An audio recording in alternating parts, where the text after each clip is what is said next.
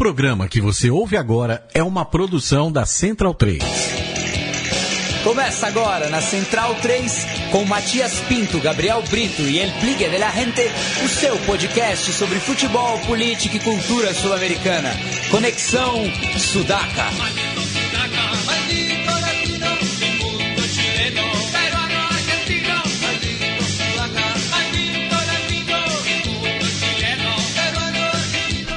Buenas ouvintes, a Central 3 está começando mais uma edição do Conexão Sudaca, ocupando e resistindo na sua placa de áudio. Meu nome é Matias Pinto e, como sempre, estou ao lado dos meus companheiros de batalha. À minha esquerda, ele, Felipe Domingues, El Biglia de la Gente. Tudo bom, Biglia? Tudo ótimo, Matias. Boa noite. Boa noite a todos os Sudaca centralinos. Mais uma semana aí peleando como sempre. E você voltou, né? Você e o Gabriel estavam assistindo um, um filme na, no Festival de Cinema Latino-Americano aqui de São Paulo. É, tivemos a sorte de assistir o filme El Candidato, uma coprodução argentina-uruguaia.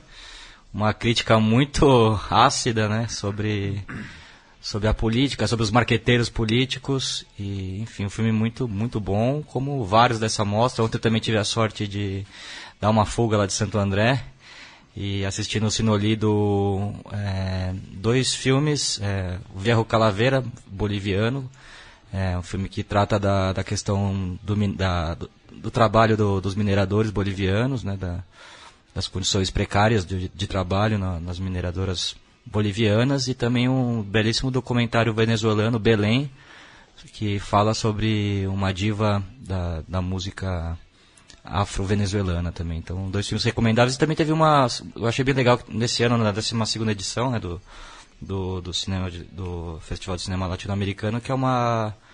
É, eles fizeram um compilado de, de curtas então, duas horas de cinco curtas é, de diferentes países, de escolas de cinema de diferentes países, e todos eles bem legais. Então, altamente recomendável ficar a dica aí pro pessoal que estiver em São Paulo, fica antenado que está rolando até quarta-feira esse belíssimo festival. Depois a gente fala mais sobre o assunto. À minha frente está ele, Gabriel Brito, o guerrilheiro da informação. Tudo bom, Gabri? Tudo bem, Matias? É isso aí, vindo em ritmo de latinidade, sempre, sempre o o sensacional Festival Latino-Americano Latino de Cinema movimentando, esquentando o nosso inverno e no, nesse, nessa fase aí que eu estou vivendo, não estou podendo ver tanto filme, mas estava aí com bilha vendo esse, essa ótima sátira da nova política, né? Nossa, eu achei o filme demais.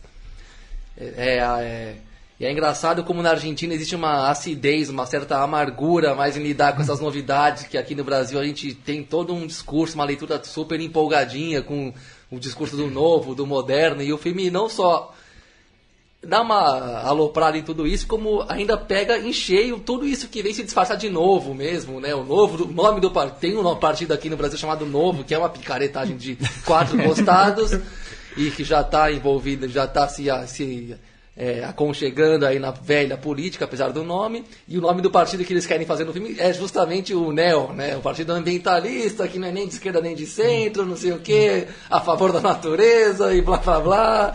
Mas no fundo ninguém sabe o que quer fazer da vida no filme inteiro. O candidato, a equipe associada, os assessores dele, enfim, uma ótima uma dica bem válida aí, porque vai passar mais, mais uma ou duas vezes, ainda passa no festival e pela qualidade do filme, inclusive o, o, o ator, né, Martim de Paula, que ele chama, não é isso? Martim de Paula, exato. Estava presente na própria sala e tal. O legal desses festivais é que eles trazem diretores e atores, né? Fomentam o debate também. E pelo, é um filme que tem potencial aí de entrar no circuito mesmo, depois que acabar o festival.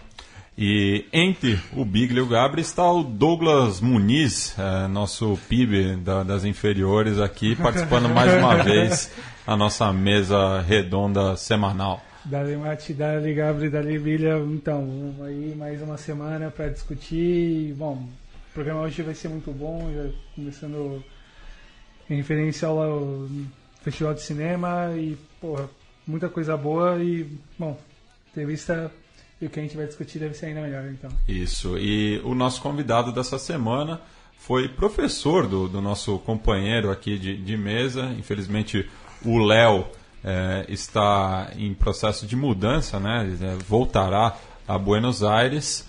É, não, não, não pode estar presente aqui conosco, mas ele que passou o contato do professor Alexandre Barbosa, do jornalismo lá da USP, que lançou recentemente o livro A Solidão da América Latina na Indústria Jornalística Brasileira. Tudo bom, é, Alexandre? Opa, excelente, maravilha. Bem, é, vou lançar então a primeira pergunta, Alexandre, em relação né, a, a esses mais de 100 anos de solidão do nosso continente na, na, na imprensa escrita e, e, demais mídias brasileiras? São, pode falar que são quase 500 anos, mais de 500 anos de solidão, né, meu caro? Pois é. é. É porque desde que a América Latina foi considerada América Latina, ela passa por vários ciclos que o ciclo da, da conquista dos, dos, europeus, depois a, os, os, ciclos das tentativas de independência, depois veio os ciclos aí da, do, da, da subserviência, primeiro o imperialismo britânico, depois o imperialismo estadunidense, depois vieram as tentativas de governos nacionalistas, o ciclo das ditaduras militares, o ciclo do neoliberalismo, passamos por um ciclo de governos de centro-esquerda, agora voltamos a um ciclo de governos liberais, né? E em todos esses ciclos, o que a gente pode falar que é comum nessa história toda é que toda vez que a América Latina tentou caminhar pelas próprias pernas, ela sempre sofreu uma, uma, uma rasteira, uma, um carrinho por trás, né? É, e, é, e, é, isso que, que o, o romance 100 anos de solidão falava, né? Enfim, de uma forma metafórica. E é um pouco disso que eu tratei também na minha dissertação de mestrado, que virou esse livro. Boa noite, Alexandre. Quem fala é o Felipe. E exatamente eu queria que você falasse um pouco desse último ciclo né, que tivemos na última década, dos governos progressistas que tivemos aqui na América Latina. E esse processo foi uma utopia é, dentro da, da, sua pesquisa, né? Você faz um, um, paralelo entre o trabalho jornalístico com, com todo esse com essa falta de, de integração latino-americana, né, que, que vivenciamos e tal. Foi uma utopia. É, como você analisou esse processo? E, enfim, queria que você explanasse como que foi a última década e a relação do que, que o Brasil particularmente tem com a América Latina nesses últimos 15 anos. Então, é, eu, eu utopia é aquela coisa que a gente é, sonha nunca alcança, né? É, eu acho que esse, esse, esse, penúltimo ciclo que a gente passou, começou ali no finalzinho do, dos anos 90 com o governo Chávez, e foi até agora com, com os governos Kirchner, é, ele foi especial porque foi um momento em que vários países tentaram tomar o rumo de uma integração latino-americana. Então, os projetos de política de vários países, do Uruguai, da Argentina, do Chile, da Bolívia, do Equador, da Nicarágua, de Cuba, do Brasil, da Venezuela, eles convergiam para uma unidade latino-americana. Né? Ou, em outras oportunidades, nós tivemos é, tentativas de, de, de, de, de unidade, mas era um país, outro país. Teve uma coisa muito bonita nos anos 60, que foi a, a Organização Latino-Americana de Solidariedade, né, capitaneada por Cuba, quando Cuba estava com mais né, investimentos da União Soviética para poder levar a cabo esse projeto, mas nunca foi uma coisa tão intensa quanto nesses anos. E foi uma pena, né? É, se vocês me permitem fazer uma indicação de dois documentários, posso? Claro. É, tem dois documentários que os ouvintes podem, podem assistir depois, que mostram muito bem isso. Né? Um deles é o Ao Sul da Fronteira, dirigido pelo Oliver Stone, que retrata do ponto de vista dos governos qual foi as, quais foram as tentativas para que essa unidade acontecesse. E tem um outro chamado Ojos Bien Abiertos, do, de um cineasta uruguaio, o, o Ari Ron. E ele mostra do ponto de vista das lideranças populares como foi esse processo de integração. É, e assim, ao assistir esses documentários, dá uma certa tristeza de ver que tudo isso já acabou, ou está indo, é, tá, tá, tá se mudando rapidamente. Mas mesmo assim, eu acho que em alguns países, em algumas situações, sempre tem aí é, alguma tentativa de, de solidariedade latino-americana. É, essa tentativa agora, é, por exemplo, de, de paz na Colômbia, foi aí capitaneada ali pelo, pelo Papa Francisco. Então, o fato de ter um Papa argentino, latino-americano, é, com, com, esse pensamento também ajuda um pouco a pensar a América Latina. Se vocês me perguntarem, e aí, professor, o que, que vai ser nos próximos cinco anos? Difícil saber. Né? A gente está vivendo aí uma, uma volta dos governos liberais e os governos liberais têm essa questão de você é, cobrar muito da população, né? Então pode ser que depois de um tempo aí isso tudo tenha uma reviravolta, mas agora é difícil de analisar. É, certo, Alexandre, aqui é o Gabriel. E, bom. Oi, Gabriel. Prazer falar contigo aí, parabéns pelo trabalho. Já que a gente está falando desse, vamos dizer assim, né, desse sonho de verão dos governos progressistas e ao, aos sonhos de unidade, é, não dá para apontar, inclusive como, inclusive tomando como o papel, por exemplo, da Rede Globo aqui no Brasil ainda hoje, que é uma coisa que até assusta saber que em 2017 a Globo consegue influenciar tanto o tabuleiro político, por mais que a gente tivesse vivido uma ilusão de que já não era bem assim. É, e também como é que é o, o, o, o jogo midiático na Venezuela mesmo, que é um país que talvez tenha ido mais a fundo na, na tentativa de criar um outro projeto, um outro parâmetro de política e de sociedade não faltou, esses governos não falharam demais em atacar mesmo os monopólios midiáticos diante do que você levantou mesmo para a tua pesquisa, para o teu livro, não foi, não faltou para essas esquerdas, para esses governos uma leitura um pouco mais é, dedicada à questão da mídia ali sobre as necessidades de você criar outro cenário para nesse que é chamado de quarto poder, não é à toa, né? Olha, com certeza. Sabe que eu estava agora mesmo conversando sobre isso. É, é... Houve vários erros aí, aqui acolado dos, dos, desses governos latino-americanos. Mas o principal deles não foi ter não ter é, de fato trabalhado para a democratização, para a democratização dos meios de comunicação da América Latina. É, houve muito investimento por meio de publicidade, por meio de, de, de editais em veículos alternativos, em, ve em outros veículos. É, a, a própria, as próprias novas tecnologias contribuíram muito para isso, né? O programa que nós estamos agora, né, que vocês brilhantemente estão tocando, é prova disso. Mas faltou um peso estatal maior e, de fato, enfrentar esse, esse monopólio da indústria jornalística. Eu não gosto de usar a palavra grande imprensa, porque o contrário seria pequena imprensa, né? E o Sudaca não é uma pequena imprensa, vocês são uma imprensa diferente, alternativa, que procura dar um outro olhar para a América Latina. Né? Isso não é ser pequeno, é ser, é ser diferente. Então o que faltou foi um enfrentamento maior da indústria jornalística e de promover para a população maiores condições de ter acesso a isso tudo. Porque não adianta você ter a tecnologia que possibilita você ter rádios web, e a população não ficar sabendo que existe uma rádio web com um programa legal. Né? Não adianta você... Então, assim, nós tivemos uma grande possibilidade, principalmente aqui no Brasil, quando da implantação da TV digital, que ao invés de a gente focar em canais HD, a gente abria a banda para ter mais canais. A gente optou pela qualidade de vídeo, então a gente consegue ver até os poros da apresentadora tal.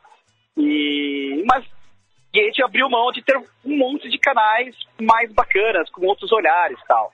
Houve uma tentativa muito legal quando o, aquele programa do João Kleber saiu do ar, que várias organizações pegaram para tocar o programa, não sei se os ouvintes vão lembrar disso. Nossa, foi muito. E assim, teve audiência, teve audiência.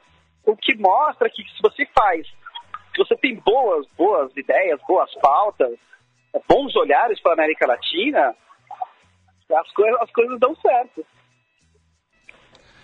Boa noite, boa noite, Alexandre, aqui é o Douglas. E, Olá, Douglas. Olá, uh, parabéns pelo trabalho. E, bom, apesar de todo esse cenário colocado, minha pergunta é um pouco mais de, de colocar um, um possível esperança ou algo de que restou desse momento de integração. Uh, Para você, houve algum legado a nível de, a, a nível de aproximação, mesmo que cultural, aproveitando a, a, evolução tecnológica que passamos nesses últimos anos, e até pegando um pouco a esteira do Festival de Cinema Latino-Americano que está rolando aqui em São Paulo, para você houve alguma um nível de integração, talvez como legado que se mantenha e que possa, de repente, sustentar um nível de proximidade e que possa, talvez, sei lá, controlar, controlar ou evitar esses efeitos negativos de um distanciamento a partir dos governos liberais?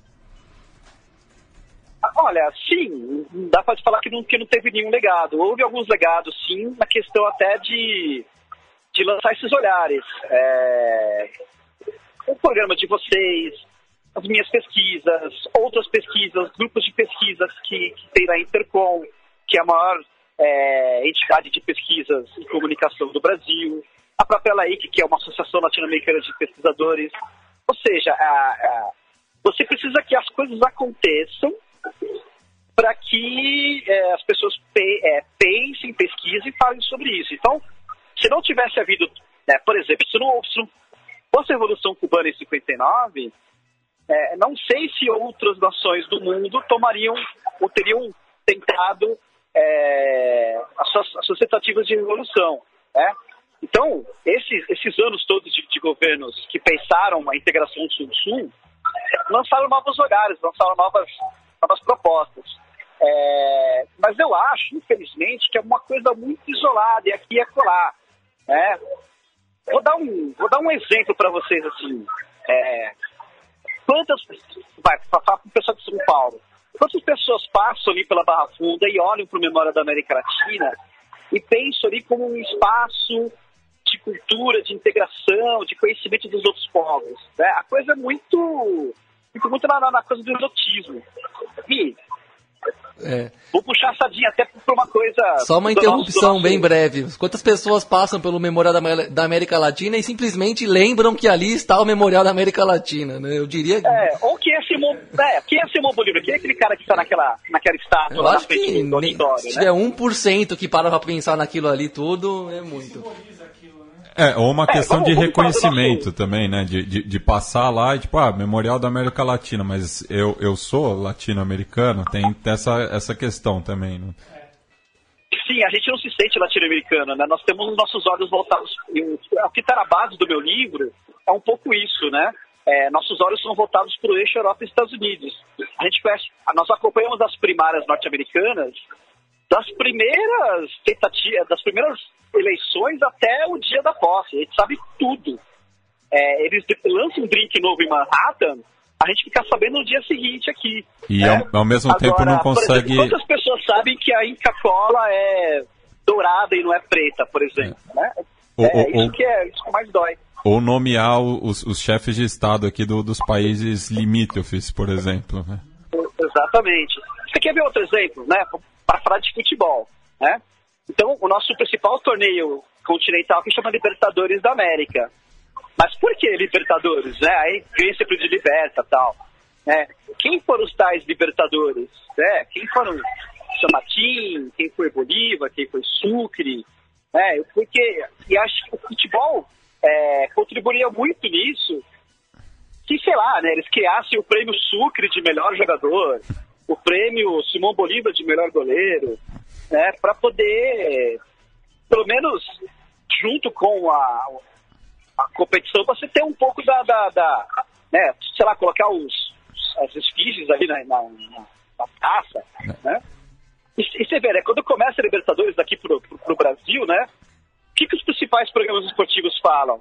Né, que tem cinco, seis brasileiros, ah, esses são cinco, seis que vão ganhar, né? Jamais coloca um time equatoriano, um time argentino talvez, mas um time peruano como candidato a título, né? É, é favas contadas que é o Brasil que vai ganhar a Libertadores. Aí quando o time né, da segunda divisão da, da, Argentina ganha de um brasileiro, nossa, parece que caiu o mundo, né? Que é, é um pouco isso no sentido latino-americano.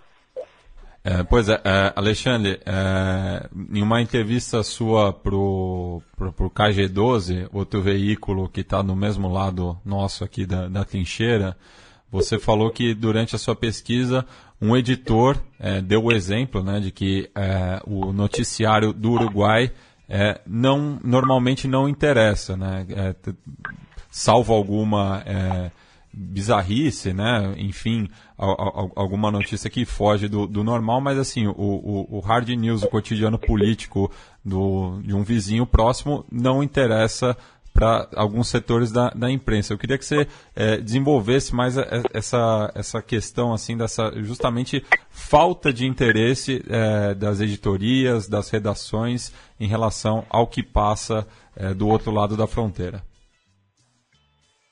É, então assim, aqui é, a, coisa é um pouco mais complicada porque são vários fatores. O que eu mais falo no livro é que não dá para você explicar essa solidão latino-americana na imprensa por um único fator. Não é só o fato do editor não considerar o que é a notícia cotidiana do Uruguai interessante que exclui o Uruguai. Né? É, passa primeiro, a, a, a, na base de tudo, tá isso que a gente estava falando agora, a gente não estudar a América Latina. Então, vou fazer um convite aos ouvintes.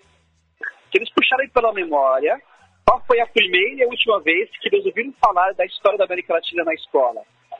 Eu vou chutar que lá mais ou menos na sétima série, eles devem ter tido uma aula sobre civilizações pré-colombianas. E depois, um pouco ali e tal, de independência também na sétima série, e depois nunca mais. Né? Na faculdade, então, se não tem lá um professor abnegado que fale sobre a América Latina, nunca. Então começa por isso. Então, quando você chega numa reunião de pauta, que é aquela reunião em que os jornalistas vão decidir o que vai sair e não vai sair, até pode ter lá um repórter muito bem empolgado de falar, olha, vamos falar sobre o Uruguai, que está com um projeto interessante aqui de, de, de, de, de é, descriminalizar não vamos falar da maconha, porque a maconha ela, ela vira o exótico e vira notícia uma coisa qualquer do Uruguai. Ah, mas Uruguai. Ah, assim, é, até ele conseguir convencer os colegas dele, o chefe dele, de que o Uruguai é um país interessante, ele já perdeu meia hora da reunião de pauta e meia hora em jornalismo é o fim do mundo. Né? Então começa por aí. Você não tem um, um estudo da América Latina em vários níveis e aí ela vira um grande, um grande de grandes desconhecido. Segundo, nós temos uma influência gigantesca das agências internacionais. Então, é, você investir em correspondente estrangeiro é muito caro.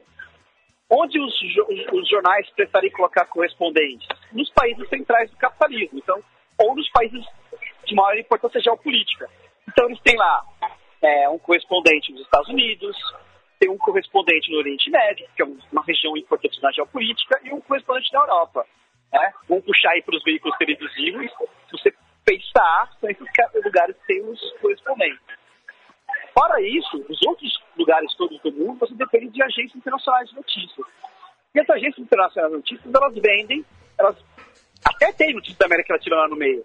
Só que é tanta coisa, tanta coisa chegando, que naquela máquina de molecar, como falou uma colega minha chilena, naquela máquina de lavar roupa que é a redação, você não consegue levantar a cabeça, né? como é que você vai ali vender uma pauta, por exemplo, sobre é, o fim do analfabetismo na, na, na Bolívia? Né? Ah, mas na Bolívia, pô, tem que explicar o que, que... Então, assim, é preferível você vender uma notícia exótica, uma notícia que seja espetacular, porque ela por si só venderia de qualquer parte do mundo, do que você fazer uma notícia é, do cotidiano. Para os ouvintes entenderem, o paralelo que eu faço da América Latina no jornalismo é o mesmo que eu faço das periferias das grandes cidades no jornalismo. Né? É, pense na periferia da sua cidade. Quando que um bairro periférico sai na imprensa? Quando tem uma chacina, quando tem algum problema de rua, quando algo espetacular acontece. O jornalismo é cruel por conta disso, né? Agora, se você tivesse um correspondente ali nos bairros, quando volte alguns programas fazem, ele constantemente manda notícias e aí talvez ele pudesse vender a notícia de uma forma mais palatável. Então, assim, passaria também por ter mais correspondentes na América Latina. Né? Mas com os veículos todos com filhos na mão, como são os, os nossos da indústria jornalística, dificilmente eles vão ter. É, Alexandre, vou emendar essa pergunta do Matias e tudo que você falou, numa, ainda meio que no mesmo assunto, mas porque, até porque você são vários fatores mesmo que explicam porque esse desinteresse, desde o próprio eurocentrismo até hoje vigente nas nossas relações, nas nossas maneiras de pensar o mundo, de criticar o mundo, inclusive, mesmo em setores críticos, ainda tem uma referência muito exagerada em relação ao que se criou e se pensou a partir da Europa. Então tem todo um, um peso cultural que, é, que a gente até esquece que carrega e tal, tem tudo isso. Mas diante do que, das, falando do, das relações geopolíticas e, claro, capitalistas de país para país e do que representa essa, os grupos midiáticos eh, brasileiros, argentinos, latinos, americanos em geral em relação a esse jogo de poder capitalista e intercapitalista, vamos dizer assim. É, não seria, não, não, chega a ser uma, um, quase que uma necessidade esconder a América Latina do noticiário também, porque aí já fica o que eu penso fica para depois, mas seria possível fazer um jornalismo realmente esclarecido e democrático para falar dos países vizinhos da América Latina, do que acontece lá, do que acontece na cena política interna, do que, que se pensa em, nas correntes políticas de cada país. Seria possível é, fazer um jornalismo que chegasse no leitor com tintas de isenção? Ou será que talvez não, não seja possível e por, por isso mesmo acaba ficando uma pauta marginal? Olha, é, jornalismo totalmente isento não existe, né? É, mas, é, vamos lá. Quando havia o, o, o, governo Lula aqui no Brasil, é, muito da cobertura sobre os países latino-americanos que tinham proximidade ideológica com ele era no sentido de era difícil na época, né? Hoje não, mas na época era muito difícil bater no Lula, porque o Lula tinha altos índices de popularidade, então, então a, a, a, crítica ao, ao governo do PT era feita via Chaves, via, feita via Evo Morales. Então, assim, olha, veja como o Hugo Chaves é anacrônico, é retrógrado, é ditatorial. Se a gente não ficar esperto, o Brasil vai virar uma Venezuela. Então, a cobertura nessa época era nesse sentido. É, hoje, isso já não acontece, né? Hoje o Brasil é um dos países aí que, que, que, que, que, votou para o neoliberal. É, e aí a, a cobertura latino-americana continua sendo uma cobertura muito preconceituosa. Um dos fatores que eu não citei na resposta anterior é um pouco de preconceito. Né? É, é, a necessidade de colocar a América Latina sempre apontando para a senzala, né? sempre apontando para o retrógrado. Então, assim, ah, veja como esses caras são anacrônicos. Até, até quando o programa é bem feitinho, com a melhor das intenções, é, vamos ver a Colômbia. Né? Olha como a Colômbia é linda é, a, a, é, é, tudo tão exótico, é tudo tão espetacular que você dá a impressão que você, tá, que você é um, um, europeu fazendo safari e está chegando numa expedição num, num, país exótico. Né? Então, na verdade, é, o jornalismo ele, ele carrega uma, uma taxa de preconceito gigantesca. Agora, é possível sim, você pode fazer uma cobertura é, sobre os, os, seus vizinhos é, pelo menos de forma um pouco mais é, próxima, né? Ao invés de você pegar o material da agência de notícias, por que, que você não põe um correspondente é, em alguns países? Não precisa ser um correspondente fixo, pode ser um correspondente pool, né? Divide um cara entre várias pessoas. Posso dar um exemplo de uma coisa curiosa que aconteceu? Curiosa não, triste mesmo. Claro. Quando morreu o Gabriel, Garcia, Gabriel Garcia Marques, é, Gabriel Garcia Marques morava no México. Ele faleceu em um horário para os nossos jornais aqui próximos ao, aos horários de fechamento. E aí, é, pô, morreu Gabriel Garcia Marques, né? O grande nome da literatura latino-americana, autor de Cem de Solidão, importante e tal. Não tinha como não dar. Então os veículos deram. Mas como é que eles deram? Como não tinha um correspondente no México, que é um absurdo, porque o México é um país importante, cenário geopolítico, é... eles pegaram um correspondente em Nova York para falar. Estou falando a eles, TV Globo, né? Para dar um dar um exemplo mais específico. Um correspondente de Nova York, e é que ficaria muito estranho você chamar um correspondente de Nova York para falar notícia de um colombiano que morreu no México, eles falaram assim, olha, né, pontual. Quer dizer que as obras do, do Garcia Marques eram muito lidas para os presidentes Clinton e Obama, ou seja, até para falar de uma das notícias mais relevantes da América Latina, na, na, naquela época, se recorreu a um recurso estadunidense. Né? Isso acontece em várias outras situações. né? É, me irrita muito, por exemplo, é, acompanhar a cobertura da, da, da Copa Libertadores comparando com a Champions League, né? Ah, não, porque a Champions League acontece assim e aqui... Pô, são competições, elas são competições continentais, elas têm origens diferentes, elas têm históricos diferentes, elas têm características diferentes, nosso torcedor é diferente de um torcedor europeu. Então, assim, me irrita muito, né? É, às vezes eu, eu, eu acompanho o noticiário internacional por dever de ofício, né? Às vezes eu fico irritado com essas coberturas, porque elas tentam sempre comparar a gente com o que a gente não pode ser comparado. Nós temos nossa própria história, nossas próprias características, e a gente tem que valorizar é, essa, essa, essa história.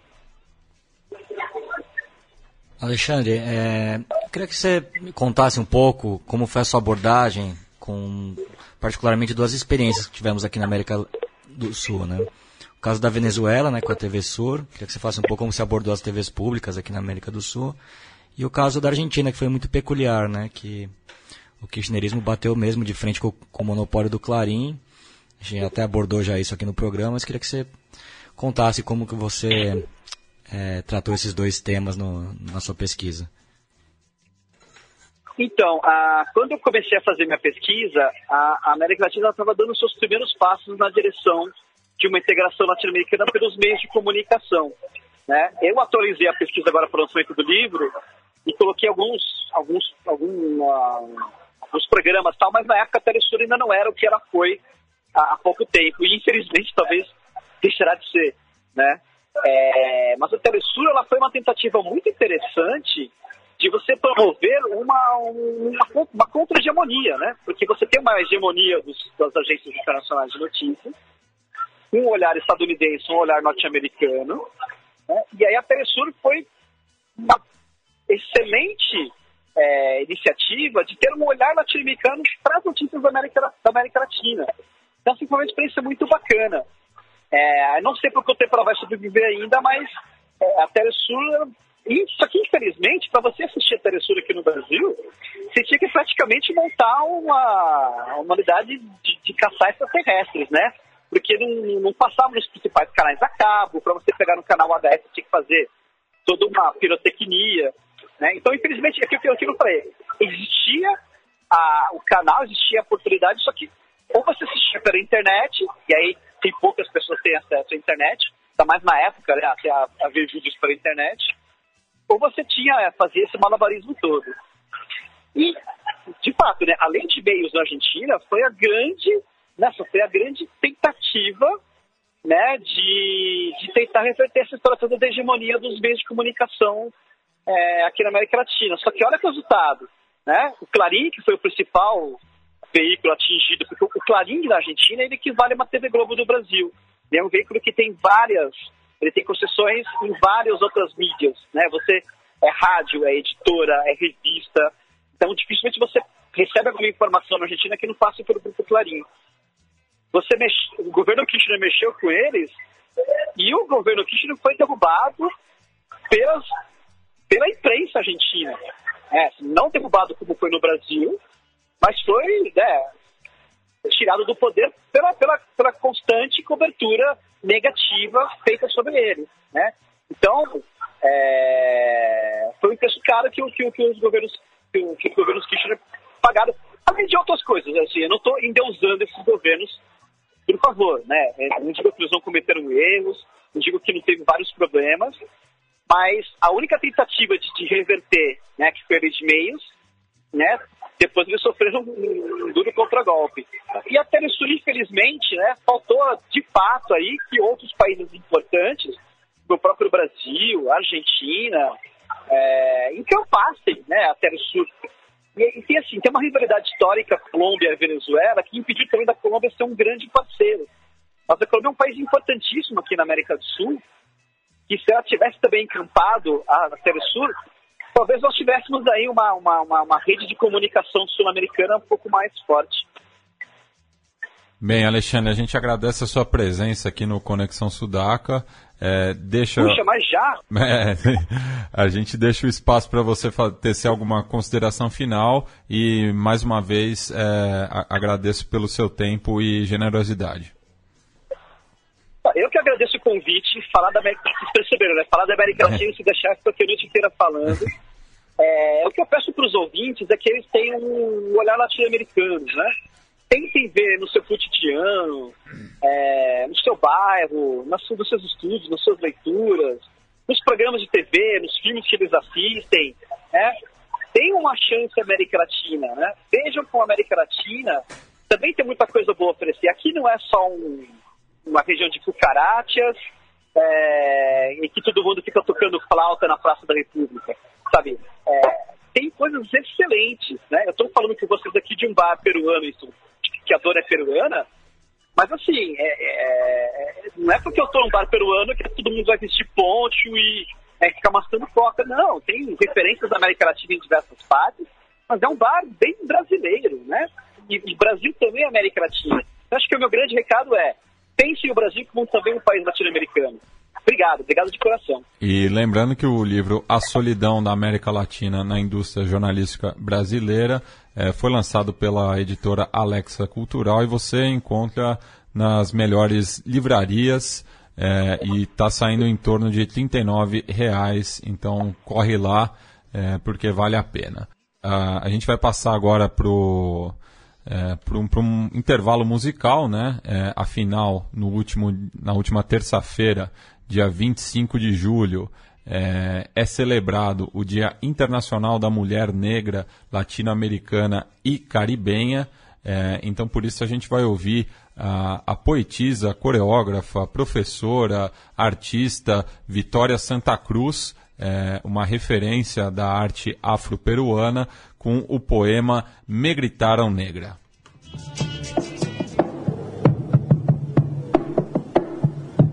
Tenía siete años apenas, apenas siete años. ¿Qué siete años? No llegaba a cinco siquiera.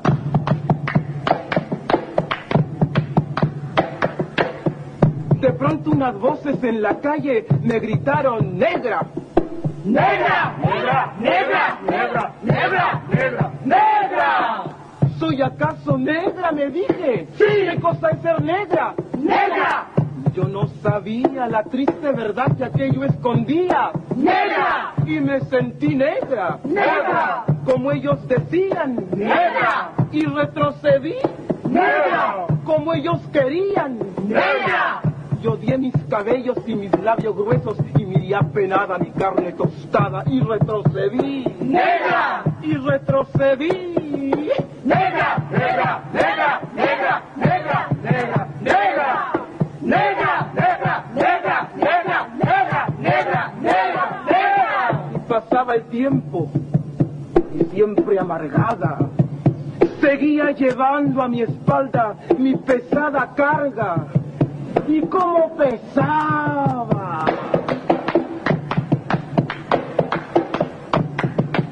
Me alací el cabello, me volvé la cara y entre mis entrañas siempre resonaba la misma palabra. ¡Negra! ¡Negra! ¡Negra! ¡Negra! ¡Negra! ¡Negra! ¡Negra! Hasta que un día que retrocedía, retrocedía y que iba a caer, negra, negra, negra, negra, negra, negra, negra, negra, negra, negra, negra, negra, negra, negra, negra. ¿Qué?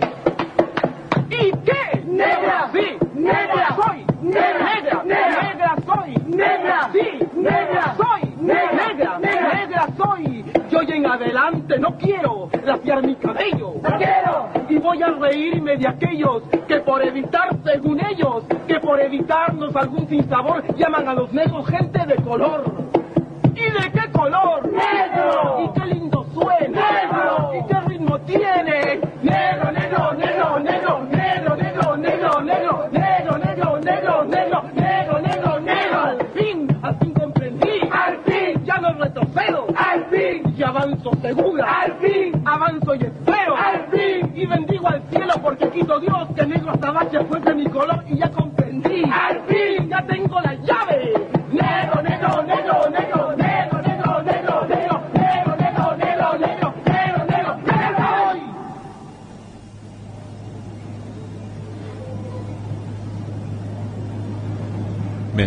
só lembrando, né, que essa data é celebrada desde 1992, quando teve o primeiro encontro de mulheres afro-latino-americanas e afro-carimbenhas em Santo Domingo, capital da República Dominicana. É, bem, o, o Gabri, o Bigli, enfim, é, querem falar mais ainda sobre o, o FES Latino? É, Vou dar um pouco da entrevista e da, da América Latina em geral, dando sequência na entrevista mesmo. Não tem como, desculpa aí, peço licença para editorializar um pouco aqui a situação.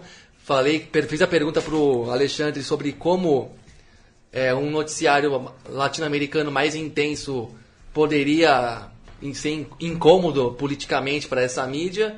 E agora vou dizer por que, que eu penso assim. É, eu acho que tem que esconder a América Latina do noticiário porque é um gatilho inevitável. Por mais que você fique cagando regra contra o governo argentino, contra o governo chavista, contra o governo do Equador, contra o governo da Bolívia, não sei da onde, de Cuba. É, só de você falar desses países, você já levanta um debate que faz as pessoas percebendo que o que acontece no Brasil tem muito mais semelhança com com o que acontece aqui na vizinhança do que com os parâmetros que a gente fica vendo desse mundo perfeito dos Estados Unidos, que não existe nem mesmo no- nos Estados Unidos em- por inteiro, né? Aí, mesmo essa nossa, essa nossa noção de Estados Unidos e Europa, lá vale por, cada vez mais para uma minoria, né? Os, os áureos tempos do bem-estar social já foram embora lá em cima também, né? Esqueceram de avisar isso aqui, mas posto isso, você falou, por exemplo, Matias, vamos pegar um, vamos, vamos aos exemplos. Você falou Dia Internacional da Mulher Afro-Latino -cari é, e Caribenha. A Angela Davis está no Brasil nesse momento. Sim. Sim. Você tem noção, todo mundo acha que tem noção de quem que é a Angela Davis, o tamanho da importância dela. Tem algum desgraçado dessa mídia dando notícia da Angela Davis no Brasil, na, na Universidade Federal da Bahia, uma ativista negra que foi, do, que foi dos Black Panthers e tudo mais, está aqui na Bahia, que é o estado que tem a população mais negra do país. Estão fazendo alguma Mais negra fora da África também. Sim, e o Brasil é o mais, É. país mais negro fora da África também. Tem alguém colocando essa discussão, essa pauta? Não, porque já vai botar. Mesmo se você sendo. fazendo a abordagem mais. É, ascética possível, você já vai botar o dedo na ferida. E botar o dedo na ferida, nesse caso, amplia demais o olhar, e isso, em termos de disputas sociais, políticas e de lutas de classes, também para falar português claro, é um complicador para eles. É, então, você pode falar o que você quiser da Venezuela, mas só de, da pessoa ver quem é a oposição na Venezuela, tanto é que eu vou, eu vou colocar aqui um, um contraponto. Eu não acho que a mídia está sendo tão crítica assim do governo Maduro. Está sendo até onde é fácil ser, porque onde até a gente aqui que, que é de- do espectro político oposto, de esquerda e tudo mais, a gente também faz a mesma crítica da violência política, da violência militar, que ninguém aqui é militarista e nem nada mais da incompetência no, no aspecto econômico, no- não agora, mas nos últimos anos. Até aí eles vão com a crítica. Mas por que, que eles não estão dando apoio tão aberto para a oposição? O que, que é a oposição da Venezuela? É, é, é, é Temer e Aécio. É, não, qual, qual- falando sério. se a- É, é- é o paramili- paramilitarismo. também tem a violência, também tem o autoritarismo estatal pesado, tem o, o- economicamente é o que? Colonialismo e superexploração do trabalho, vai privatizar o petróleo, que foi o que, o que permite reprivatizar o petróleo, que foi o, o que permitiu uma limitada distribuição de renda para os A venezuelanos. crise de abastecimento é muito fruto do lockout É, também. Tá na pauta uma reforma trabalhista nos moldes daqui, e a gente sabe que o Brasil, que nove de cada dez brasileiros, por mais que tenham manipulado absurdamente o debate, nove de cada dez brasileiros odeia o governo Temer, odeia tudo que o governo Temer faz. Então não dá para patrocinar tanto essa oposição venezuelana, é, sabendo que é uma merda, não tem como defender tão abertamente. Então, então é melhor fazer aquele noticiário meio distante, pseudo-alienado, que tá, na verdade sabe muito bem o que está acontecendo, e evitar que se aprofunde, porque aprofundar o noticiário na América Latina vai aprofundar o, olhar da integração e, consequentemente, do senso crítico também. Até- porque, já vou acrescentar um detalhe subjetivo também, a, a crítica aos livres mercados nos países vizinhos é mais radical e é mais dura, é mais, é, é mais insistente do que aqui no Brasil. Aqui no Brasil, essa crítica ao liberalismo é meio tímida, é meio envergonhada. Com na, na, nos outros países não é bem assim. A, a, crítica ao privatismo é mais feroz mesmo. No Chile é muito pesada, na Argentina, até porque o Macri voltou a representar esse espectro no governo e tá uma tragédia social o governo Macri, então não, não dá mais para ficar falando do governo Macri em tom de confete quando começou. Imagina, lembra dos primeiros três meses do governo Macri na mídia? Sim. Era só confete. Depois de seis meses não tinha notícia. Oclinhos. Não tinha notícia. É. Não é que não é que dava, uma notícia ruim, não. Sumiu, sumiu. Sumiu do noticiário. Vamos dar outro exemplo. É, o, o, contraponto, fazendo alguma coisa de bom que tem da, em termos de América Latina, que tem no na Folha de São Paulo, o blog da, da Silvia Colombo que tem na Folha de São Paulo, que é correspondente do jornal em Buenos Aires. Uma repórter... Mas, e está sempre viajando pelo continente. Sempre viaja pelo continente, uma repórter experiente, independente. Historiadora de formação. é, tem, tem uma formação que permite a ela se impor, não vai ser capacho de editorzinho babaca. Entra no blog dela para ver o que, que ela, tá, o que está escrito ali. É coisa que vai na, na carne, que vai no assunto de verdade fala de feminismo, aí você já vai ligar, por exemplo, olha, a, a, a luta feminista, feminista na Argentina tá assim, assim, assado. Tem tudo a ver com, com, com o que está pegando aqui no Brasil. Então você fortalece um processo que, para o patronato aqui, não, não convém no momento. Porque, outra, outro exemplo que eu vou dar. Uma vez o Thierry, né, o nosso amigo peruano, que trabalha na TV Peru, que é a TV pública peruana. Porque olha que é TV pública, né? E uma vez ele me ligou do nada, foi no dia do 7x1, inclusive, isso. É, ele me ligou porque tinha tido um acidente numa torre de transmissão da usina de Giral. E tinha operário peruano trabalhando lá, porque está meio perto da fronteira e vem operários do outro lado de países vizinhos em busca de emprego, oportunidade, né, essas coisas. Aí eu expliquei lá mais ou menos qual que era a, a, constru, a situação da construção da usina, a conjuntura política e econômica que envolvia isso, os setores que eram críticos à, à usina por si só, Aí, bom, beleza. Aí eu fui, bom, gravei a entrevista, não foi ao vivo, né? Aliás, foi ao vivo, mas eu tava no telefone, não tava vendo nada, não tenho a TV em casa. Fui procurar. O que, que, que, é essa TV Peru, né? Deixa eu ver como é que é o programa, a imagem, o que, que, que eu vou ver na TV Peru, né? Porra, eu fiquei chocado. Porque a estética da televisão, mesmo sendo uma televisão pública de um país andino, é igual à estética da TV norte-americana. É, um, é, um, é, gente branca total né, que apresenta, os, os principais repórteres, os principais âncoras, são todos muito brancos. Então, sabe, sabe o que, você, um, um, que, que você um, imagina de peruano quando, você, quando vem à tua cabeça? Um não, monte de gente branca? Não, né? Um país andino e como a, a Vitória Santa Cruz no, nos lembra aqui, que também tem uma, uma grande é, influência negra. É, então. Aí você liga na TV Peru e fica chocado. Nossa, todo mundo é branco nesse Peru também. Aí o, o México, tá falando do Gabriel Garcia Marques. Por que, que não se fala tanto do, do México? Bom, primeiro porque é longe mas, longe, mas e daí que é longe? O México é um país que tem 112, 120 milhões de habitantes. É um país muito importante. A muito. segunda maior economia da região. O Gabriel Garcia Marques morre lá e ficam perguntando, falando que o Bill Clinton achava legal ler o Garcia Marques. Vamos falar, vamos falar de América Latina, da, da Colômbia para cima. Do que, que ele escreveu, afinal de contas? Escreveu de coisa que. de sangue mesmo, de sangue, suor e lágrimas, para relembrar aqui o touro. O que, que é o México de hoje? Fundou, fundou uma escola de cinema em Cuba.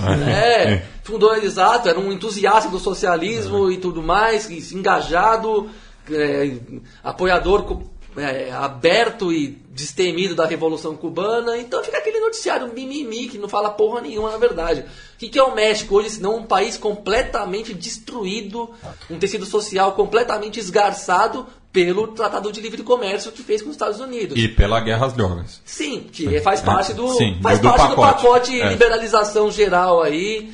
E aproveita e vende umas armas aí para para vocês e ficarem se matando e se atrasando na vida mais ainda.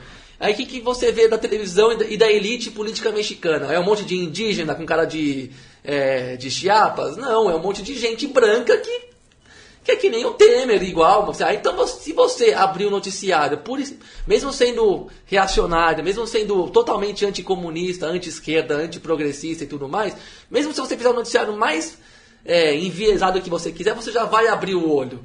Então, eu acho que não, não tem como, dentro dos, dos pactos que as elites latino-americanas assinaram, e essas elites latino-americanas mandam na mídia privada, não não, não tem como abordar a América Latina de um jeito que não seja muito muito escroto, mas que ao mesmo tempo aumente o grau de pola- polarização política, ideológica e também a vontade de, uni- de unidade dos povos aqui. Então é- essa é a minha teoria.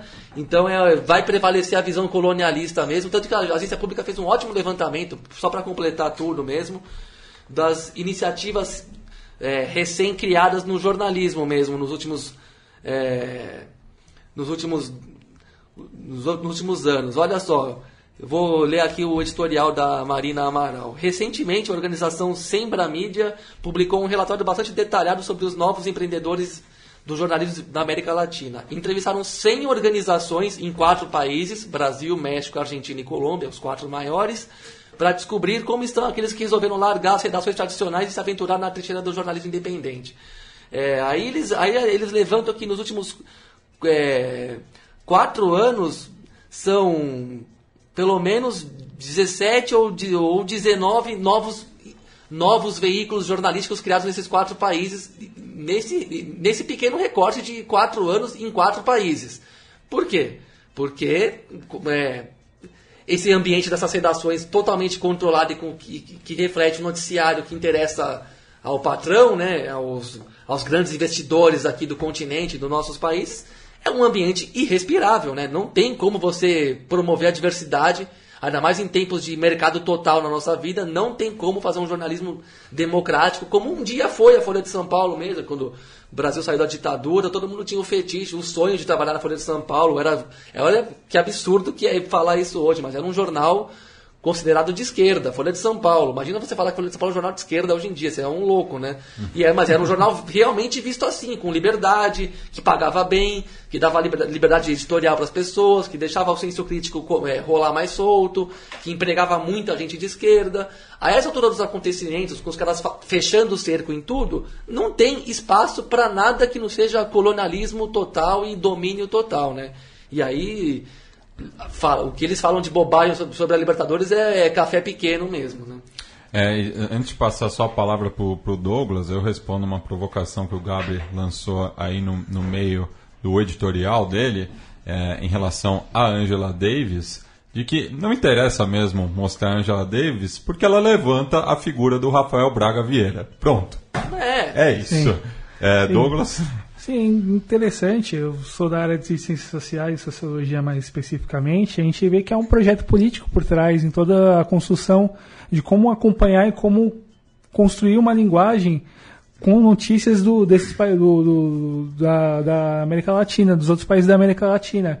Beira sempre em tese o pitoresco e sempre tratado de uma forma mais, mais afastada que procura sustentar certas, certas linguagens, certas relações de poder e o Brasil é um caso mais crachado total possível, assim, sabe? mantém a ignorância, continua, Sim, continua sim. longe no imaginário, né? Sim, pode dar todas A as gente estava a gente tava vendo aí o, o- o filme da, do Festival Latino de Cinema. Pô, um baita de um filme. O ator tava na sala de cinema e não tinha uma mídia grande lá entrevistando o cara, gravando o cara ao vivo. Pô, fala com a gente aqui, fala pra TV Folha, fala com o G1 aqui. Pô, tem 500 mil matéria besta por dia no G1 lá. Não vem um cara fazer um festival desse na avenida, do lado da Avenida Paulista, no Cine Sesc, o filme que tava cheio o filme, inclusive, sabe?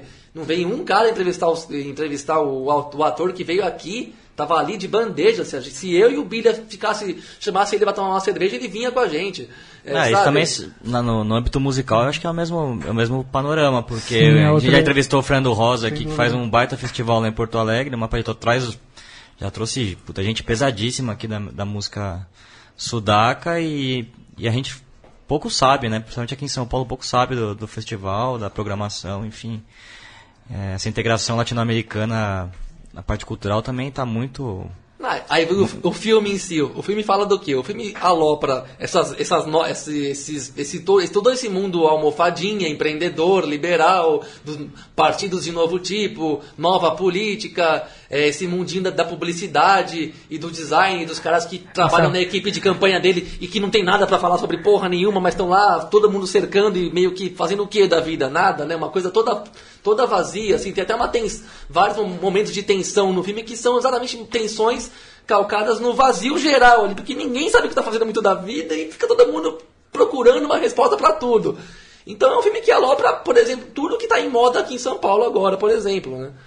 E só antes da gente passar para a Copa Sul-Americana, eu faço uma recomendação é, em relação ao Festival é, de Cinema Latino-Americano de São Paulo, 12 edição, porque nessa segunda-feira, é, dia 31 é, de julho, no Cine Sesc, ali na, na Rua Augusta, é, número 2075, é, vai passar pela primeira vez no Brasil, perdão, primeira vez em São Paulo, já que o, o filme é, vai ter passado em Campinas no domingo, no Instituto CPFL.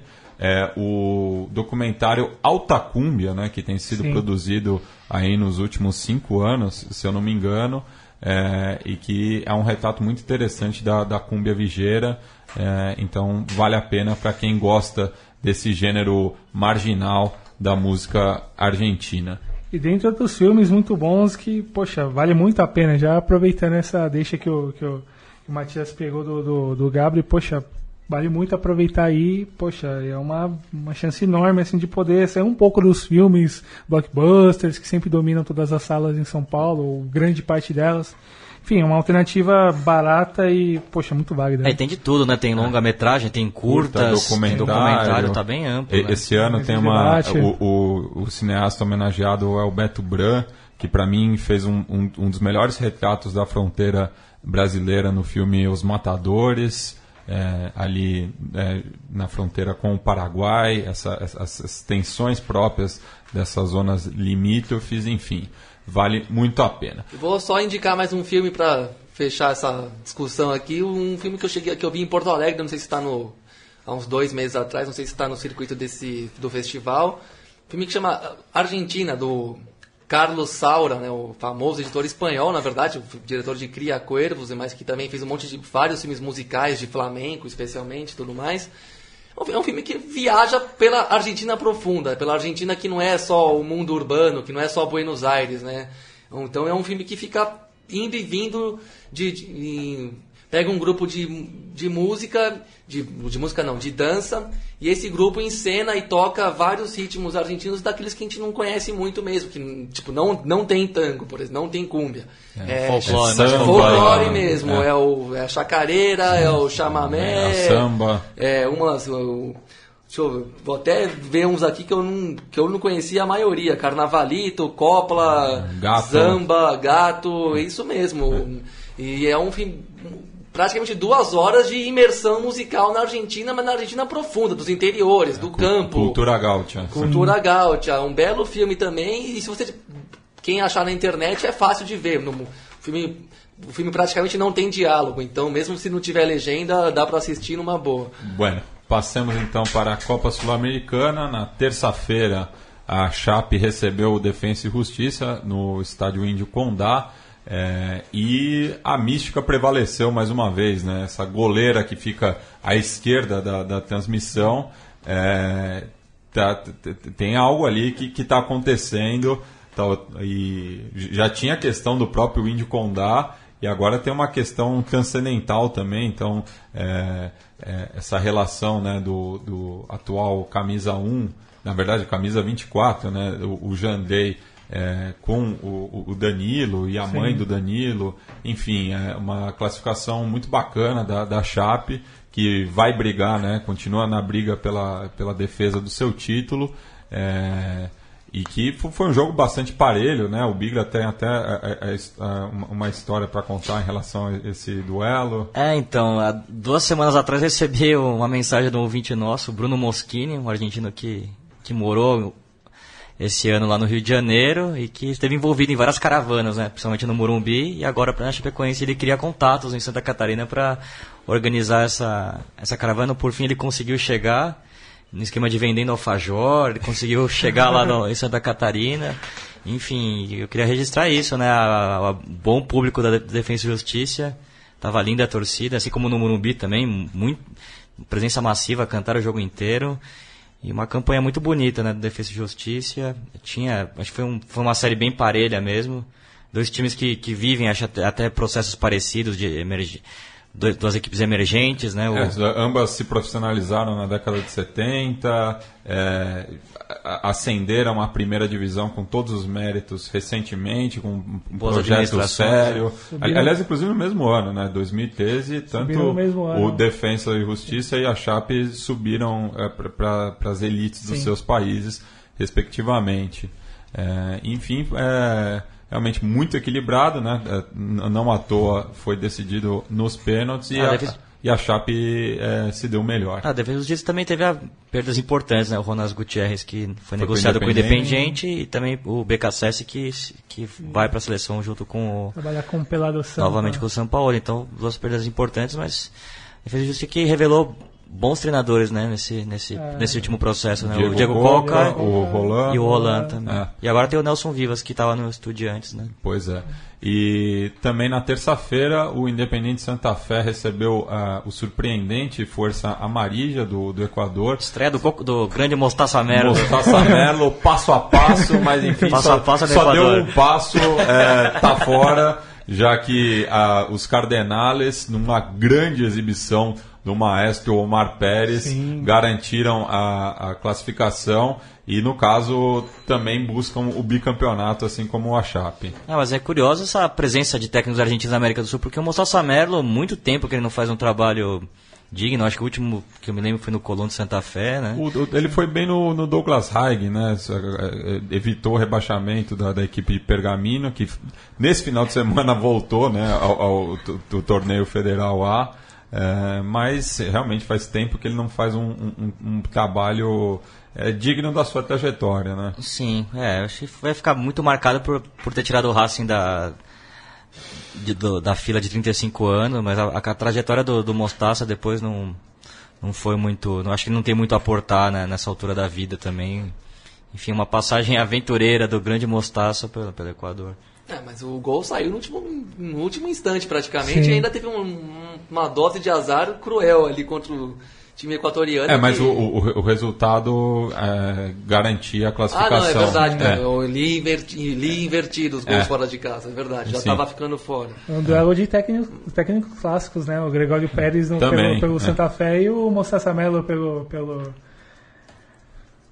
pelo Pelo Força Força. Amarilla. Que nome lamentável, É. vou falar a verdade, né? Tem- a gente tem que também não é só elogios aqui ao mundo sul-americano. Né? Já- Força Amarilla é um nome muito anticarismático. Pois é. Já na quarta-feira, quem abriu os trabalhos foi a Ponte Preta, que visitou o Sol de América eh, em Assunção. Esse sim, um lindo nome. Sol de América é pra ninguém botar defeito. Cancha lotada, receberam bem, um Sim, e, e a Macaca, que já tinha eliminado o, o Rinácia na, na fase anterior e segue com fôlego aí, né? Ganhou a- as duas partidas do- do- dos paraguaios, que tinham nas suas fileiras o Javier Toledo, né? Que subiu tanto com o Chaca quanto o Rosário Central em 2009 e 2013, respectivamente. É, um ano muito digno da Ponte, né? Lembrando do vice-campeonato, faz uma campanha razoável no brasileiro. Enfim, sem. Luca muito bem, Aranha também muito bem. Ah, enfim. Ah, um time, time. Que, que até chega forte para enfrentar o esporte aí. Eu né? diria que é favorito até. É, favorito Sim, para chegar nas quartas de final novamente, depois de Sim. uma grande. Lembrando daquela final com, com o Lanús. Né? A Ponte é, merece mais aí porque faz um trabalho muito bom, porque para a quantidade de jogadores que perde ao longo das temporadas, assim, às vezes duas vezes por ano, né? Porque já se apresenta um bom time no, no campeonato estadual, já vai saindo jogadores, né? Como no caso do Cleison e do Potker. Então você imagina esse time da Ponte aí com eles dois junto, todo mundo junto aí no brasileiro. De repente estava fazendo, tava fazendo um barulho daqueles. A gente, infelizmente a gente não tem um futebol que permite você ver um time uma- junto uma temporada inteira, pelo menos, né? Mas a Ponte se renova bem, né? Acha os novos jogadores, então, deve, então você presume que tem um trabalho de observação bom aí, né? O Luca crescendo muito lá na- no time em Campinas também, artilheiro do brasileiro, né? E fazendo muitos gols, fez um, fez um jogo muito redondo contra o Sol de América, assisti ali, uma belezinha a Cântia, né? o estádio Luiz Alfonso de Jinhai, lotadinho, 3.500 lugares, muito, tudo muito cheio e muito na boa, muito sem problemas, sem uma- até porque uma, uma torcida já que tem uma pegada mais de assistir o jogo, não, não é uma- um time de massa, né? Uma torcida que está mais pelo, pela empolgação de assistir a partida por si só. A terceira força do bairro Obreiro, né? Bairro muito futeboleiro. Muito. Mas o estádio eu achei muito, muito charmoso, aconchegante, um gramado bom, diga-se. O que interessa é isso, insta- instalações básicas para o jogo rolar. E o gramado é bom, o tratamento é bom, a segurança funciona. É isso que se cabe 3 mil, 30 mil, vai de acordo com cada clube. Mas fica esse registro aí que dá para ter jogo nesses campos pequenos e aconchegantes do continente aí. E a Ponte fez um jogo bem seguro também. O Sheik, uma figura interessante, né? Fazendo um endiabrado, querendo o jogo, gos- gosta desse, desse tipo de jogo. Você vê que É, sem pressão, sem responsabilidade, só orientando os garotos. Não, não foge do pau. Não. não foge. Já tinha feito o gol no último minuto do jogo de ida, fez um ótimo jogo lá no Paraguai e ajudou agora junto com o Luca ali. Tiveram um jogo, uma atuação ofensiva bastante boa mesmo. Né? É, outra equipe brasileira que se deu bem na, na quarta-feira foi o Fluminense, que já viajava para Quito com quatro gols na bagagem, né? É, tomou um susto ali no começo do jogo, mas nada que ameaçou a classificação é, da equipe carioca e ainda conseguiu virar para cima da Universidade Católica de Quito é, no Estádio Olímpico Atahualpa. É, o time do, do, do Flu, bastante jovem, né? É, É, seis garotos da base no time titular, né? que Começaram o jogo, né? Pois é, os, os garotos de Xerém aí, é, por enquanto, né, dando esperanças ao torcedor tricolor.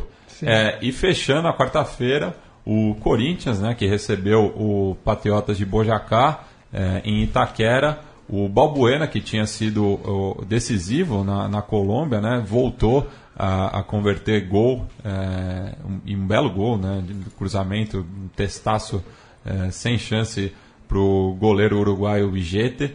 é, e deu tranquilidade para o Corinthians é, no primeiro tempo, mas no segundo, é, com a entrada do Mosqueira, né, que infernizou a, a defesa corintiana, os colombianos quase marcaram um gol que levaria o jogo para as penalidades, mas ali no apagar das luzes, o garoto Pedrinho, né, que, que vem é, mostrando bom futebol, né, e também traz esperança ao torcedor corintiano, fez o gol que sacramentou a classificação corintiana. É, jogo na conta do já do Corinthians não, não merece tanto elogio, não. O o o Corinthians não pode se embebedar com essa série de 30 jogos invicto, que é espetacular, mas não é, tem uma série que acaba e não decide campeonato nenhum. E, e, que, e que era para ter acabado no. Nossa, um recuo de bola inacreditável agora no Paysandu e Ceará. É, mas enfim, era uma série que se não fosse o próprio Balbuena numa subida heróica no, pro ataque, teria acabado lá na Colômbia, essa série de quando estava em 24 jogos. É, Corinthians não fez um bom jogo, não. Não fez um jogo com muita claridade. Fez o que tinha que fazer. Botar muito reserva, porque a maratona de jogos é brutal. O- Se, com a campanha que, faz no brasileiro, não vai ter como é, é, amolecer, né? A, a tentação do título já bate na porta pela, pelo arranque que teve o clube, absurdo até. E só que agora também, depois de passar duas fases na, na Copa Sul-Americana e pegar um jogão de bola como é que com, o Racing como vem pela frente, não dá para ir de corpo mole. Então, é um desafio muito grande pela frente, porque tem um potencial de fazer 30 jogos, caso chegue na, na final da Copa Sul-Americana, o time do Fábio Carilli, né? E 30 jogos a partir de agosto é uma, é uma barbaridade, simplesmente, né? Uma quantidade de jogos muito absurda. Então, o, o Corinthians, se quiser atacar nas duas frentes, vai ter que potencializar o elenco. E teve muitos reservas ali que fizeram um jogo um jogo de mediano, com, com pouca clareza, pouco encontro, entrosamento. Pode até ser que tenha potencial de evoluir, cara. Giovanni Augusto vai tendo, vai tendo mais chances agora. Marquinhos Gabriel talvez consiga embalar mais esse segundo semestre. O Pedrinho vai ganhando cancha. O Casinho e o Cleiton acho que não tem muito jeito mesmo, são muito grossos os dois. Então, mas é um time que vai ter que botar o elenco para funcionar, porque não dá. Já perdeu o Jadson e o Pablo por um tempo razoável. Então, para sobreviver nas duas frentes, vai ter que vai ter que conseguir fazer pelo menos uns 7, 8 reservas renderem como se fossem titulares, porque senão a língua vai a língua vai cair, vai descer no chão alguma hora e vai começar a, o, o tropeço vai ser inevitável e aí a frustração pode ser muito grande no, no, no final do ano. né? Então fez um jogo protocolar, não jogou muito bem. E tanto que, como você bem disse, Matias, o Mosqueira, quando ele entrou no time, melhorou o Patriotas e o jogo já foi mais equili- equilibrado no segundo tempo. Já foi um, já esteve mais sob perigo o resultado. E eu só não entendi por que, que o Mosqueira foi reserva nesse jogo, porque ele jogou muito bem no, no jogo de ida na Colômbia, infernizou o Moisés. Talvez tenha sido até, até, o melhor jogador em campo e ficou no banco hoje, né? Então acho que o Patriotas também respeitou demais, foi meio conformado, deixou o time muito atrás no primeiro tempo e saiu para jogar quando tinha, quando era obrigatório sair, sair para jogar, né? Faltou, talvez pudesse ter sido um pouquinho mais corajoso. É, e saindo da zona leste de São Paulo, vamos para o sul de Avejaneda, é, no qual o esporte conseguiu a classificação diante do Arsenal de Sarandi. É, mais uma vez o André foi decisivo, né? tinha feito os dois gols na Ilha do Retiro e converteu também o, o gol que impediu né, a- a- esse jogo de ir para as penalidades é, após o Arsenal de Sarandi abrir 2 a 0. É, enfim, deu muita polêmica esse jogo. Eu, eu acompanhei. Também foi um jogo muito fraco tecnicamente, uma, uma pelada ali. Horrível. é, no, no O estádio não ajuda, né? O ambiente É. daquela aquele estádio vazio. assim. Não, e, e é um. É, o- o- é amaldiçoado esse estádio também. Né? Pelo nome que ele carrega, né? É que vem tendo bastante comício, né? Do... É, teve o comício da Cristina, tem- Cristina. Tem, tido muito jogo da Copa Argentina lá, estranhamente, né? É, a- afinal, a sede sempre leva uma grana. é, talvez seja a forma que o Arsenal tá, tá, tá buscando para se reerguer. Afinal, na próxima temporada começa em último no- no- nos promédios e cai em quatro, então abre o olho aí.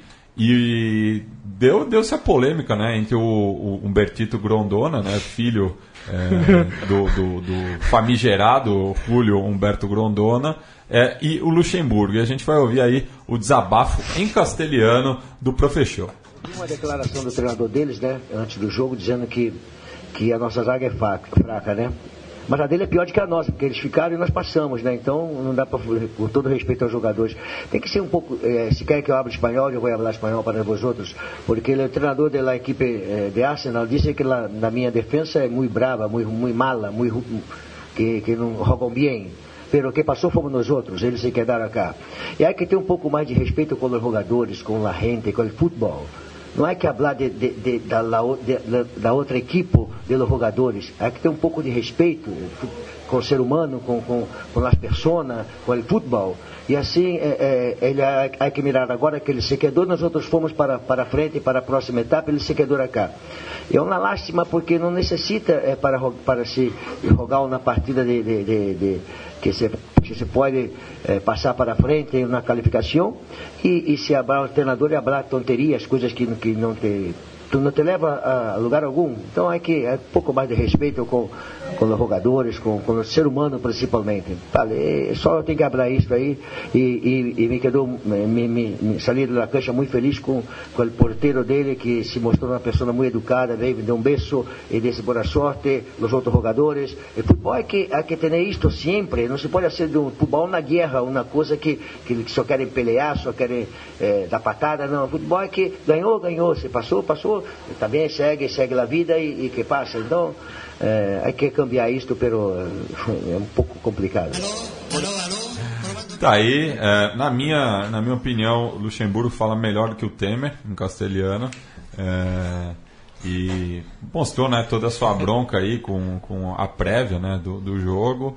Também é, reconheceu o valor do, do Pablo Santijo, é, goleiro que não, não, não, não deixou saudade né, é, no Racing, no Banfield, é, e se reencontrou justamente no Defensa e Justiça e atualmente é, é- é o arqueiro do, da equipe do Viaduto, né?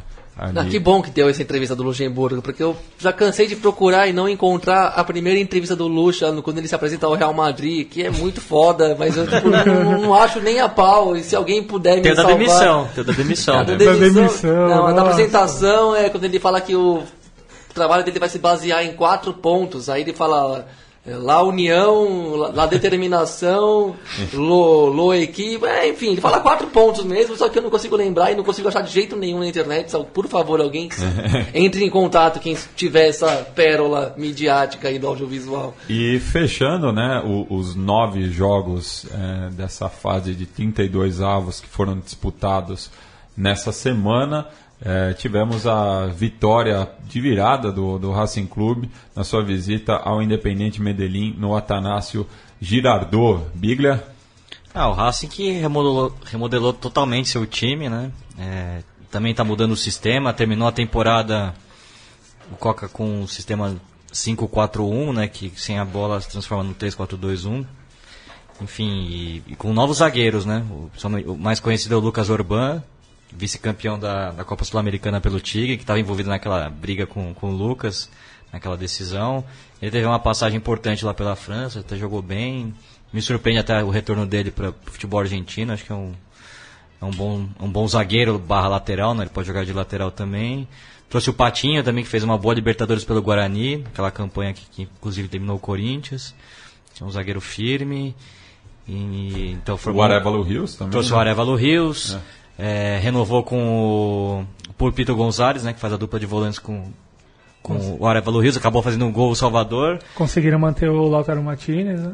Lautaro Martins que não jogou porque sofreu uma grave lesão no jogo de ida, mas é o jogador mais talentoso dessa geração. Sim, sim, muitos É, garotos, né? Muitos garotos, inclusive ontem dois, dois deles brilharam, né? O Quadra, que fez que anotou o gol de pênalti, e pra mim o melhor jogador da partida foi o Zaratio, que, que fez o cruzamento do primeiro gol e gerou o pênalti, né, que- do empate. Enfim, o Racing que sofreu muito no e também lembrar, lembrar que o Litia Lopes está voltando de lesão também, por isso ele começou no banco. Acho que pro confronto contra o Corinthians é importante ter o Lisandro Mas acho que ele não forte. ganha a posição do quadra, não. Acho que veio pra ser um veterano que ajuda o, o time aí. Mas esse quadra tem um potencial técnico interessante mesmo. E É. isso que na frente tem o Vieto também, né? Que estava no banco, também passou Sim. por, por lesão, né? Sim, ele estava também no, no futebol colombiano, engano. Mas o, o Racing perdeu jogadores importantes, né? O principal deles é o Evo Acunha, que era o melhor jogador do time, que foi pro Sporting de Lisboa. Também o Bo, um pouco antes de terminar o campeonato, já tinha sido vendido pro futebol O mexicano. próprio Orion. O Orion que foi pro. Mas aí foi problemas, problemas de vestiário também, não era muito querido pelo, pela torcida e pelo grupo, e foi pro Colo-Colo, né? Isso. Já É, foi campeão- Então no lugar do Rusto Villar, Foi campeão da Copa Que Chile. foi pro. que tá sem clube. Tá sem clube? Outro jogador que ninguém falou que foi, eu acho muito, eu acho que o Racing vacilou, perdeu o Luciano Alwed, que era o, o grande maestro ali do meio campo, que foi para a Universidade Católica do Chile, para minha surpresa. O Racing também que está tentando reforçar, trouxe o Ibarguen do, do, Nacional de Medellín, é. que brilhou na, na final da decisão colombiana. Que eu acho que vai poder estrear contra o Corinthians também. Enfim, um, um bom time do Racing, mas um time.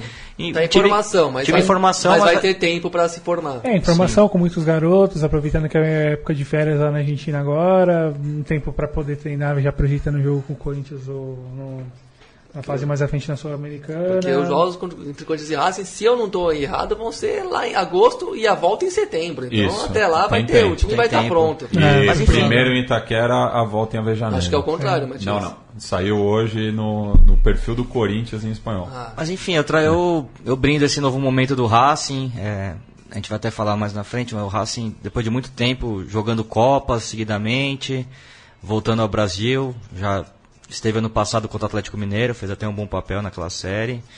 Enfim, é, o Racing voltando a- a- ao, ao comando do sócio, né, depois de 10 anos de, de intervenção né, da Blanc Celeste, então revelando jogadores, é, entrando bastante dinheiro no clube, contratando bo- bons valores também aqui da América do Sul. Enfim, é um novo momento do Racing, né? Porque mesmo depois do título teve uma década muito difícil, brigou pela promoção duas vezes. É, uma se salvou por milagre contra o Belgrano. Então é sempre muito legal ver o Racing novamente forte aí. e Quem sabe faça um bom papel contra o Corinthians, né? Eu acho que o Corinthians tem um enorme favoritismo, mas pode fazer sim um bom papel. não, não tem tem jogador... não, tá com vocês, favoritismo desse jeito. É. Agora, é, é incrível, foi incrível como o Racing achou a classificação. Sim, foi, tempo foi um baile. O primeiro do- tempo foi horroroso. Mas o- Defesa mas o- sofrível, Mas o defesa Dinho, sofrível. o- o- até porque o esquema tático eu acho que foi, era uma coisa nova, uma linha de 5 atrás, o time uma- Sim, que sim. assumiu a retranca, só que a retranca deu errada, porque até pelo ritmo de jogo, né? O Dinho começou envolvendo muito, jogando com muita velocidade. Os laterais sofrendo E o Molina jogando muito marcar. bem, né? Maurício Leonardo- Molina, é interessante ver ele jogando de novo, Sim, jogando no sim. Santos, pra quem não lembra. uma jogada O lindíssima, um doble, um doble taco ali. O um Leonardo golaço. Castro imparável na frente. Jogo fez, é, o time tava voando em campo, mas foi, foi, o que, foi um jogo que, que sintetizou a campanha do Dinho na Libertadores, né? Potencial técnico, mas uma irregularidade que derruba esse potencial técnico. É, as expulsões. E um Infantilidade time que- defensiva E um também. time que perde o, o fio da meada em campo e some do jogo. Aí, tanto que teve três expulsões, é uma coisa É. surreal.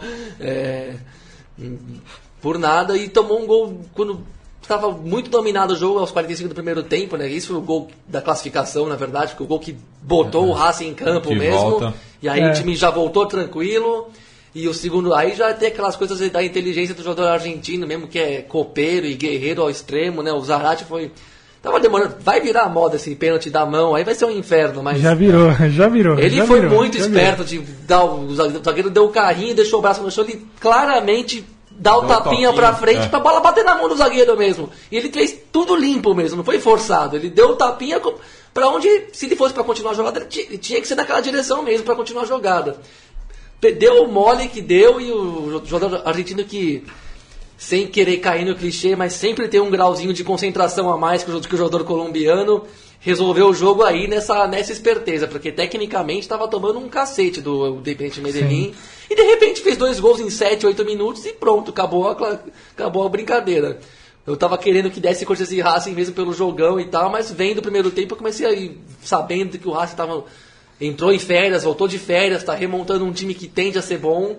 Eu, tava me dando por contente com o time colombiano se classificando, ainda que seja uma viagem bem desgastante ir até Medellín em relação à Avejaneda, mas na hora da viagem também não muda tanto assim.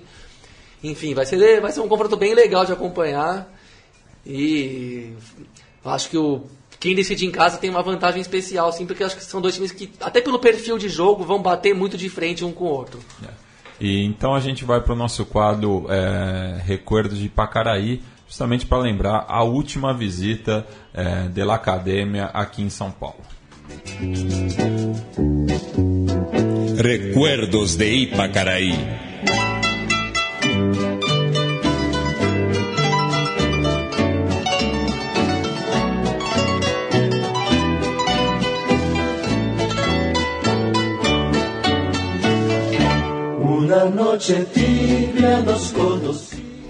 Bem, no dia 5 de agosto de 1999, pela segunda rodada da Copa Mercosul, o Racing visitou o Palmeiras no Parque Antártica é, com uma sonora goleada do Verdão por 7 a 0 para cima da equipe comandada pelo Gustavo Costa. A gente vai aos gols e depois passa a escalação de ambas as equipes na voz do saudoso Deva Pascovitch. Olha a bomba, Sérgio Espalma! O chute foi do Dias, camisa 10, pegou bem, chegou com veneno, como efeito, olha o Dias aí. Olha o toque de cabeça, fica no meio da zaga. Manegas tirou, a bomba passou à esquerda, assustou Cáceres.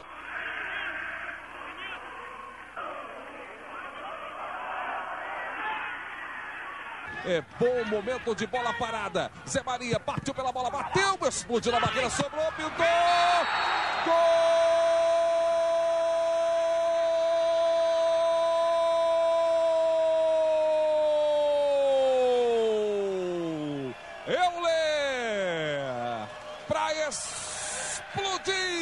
Torcedor do Palmeiras em todo o Brasil. Incomodam demais. Rivarola também, Kleber. Partiu pro Rivarola, passou pela bola. Cáceres Oséias bateu. Gol!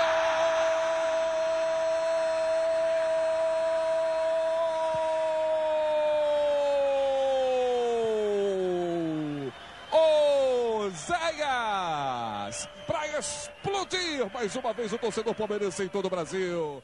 Toca no Rivarola, sobra do Racing. Júnior vem na marcação, consegue o chute. Saltou o Sérgio com desvio a escanteio. Júnior vai partir o lançamento, é pro Oséias. Gol!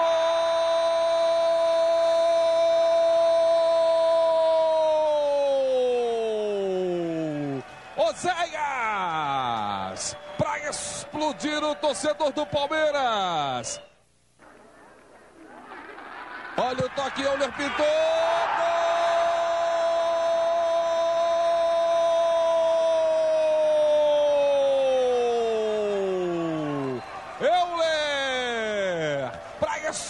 Explodir de novo o torcedor do Palmeiras em todo o Brasil. Palmeiras 4-0 Racing.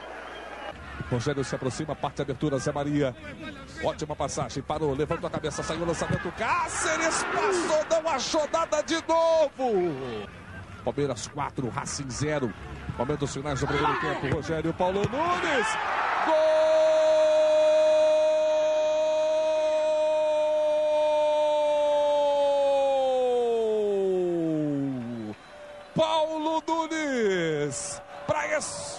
Explodir pela quinta vez o torcedor do Palmeiras em todo o Brasil. Olha o Cáceres, agora saiu do gol, tá longe. Por cobertura vem a bomba, Cáceres, aí é volta. Atenção especial, partiu a cobrança, passou pela barreira. Gol!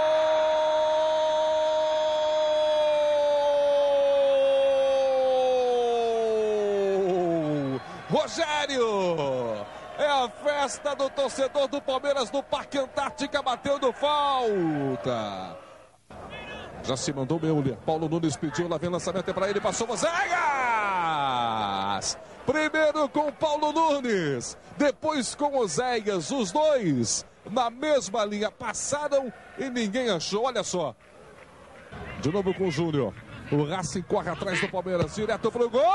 Cáceres. Ele se posicionada para cortar, interceptar no lançamento. Aí o Júnior mandou direto. 6 a 0 Palmeiras. Júnior. Já deixou o Chatruc. Vai para cima. Saiu também da falta. Faz lindo lance. Bateu. Cáceres.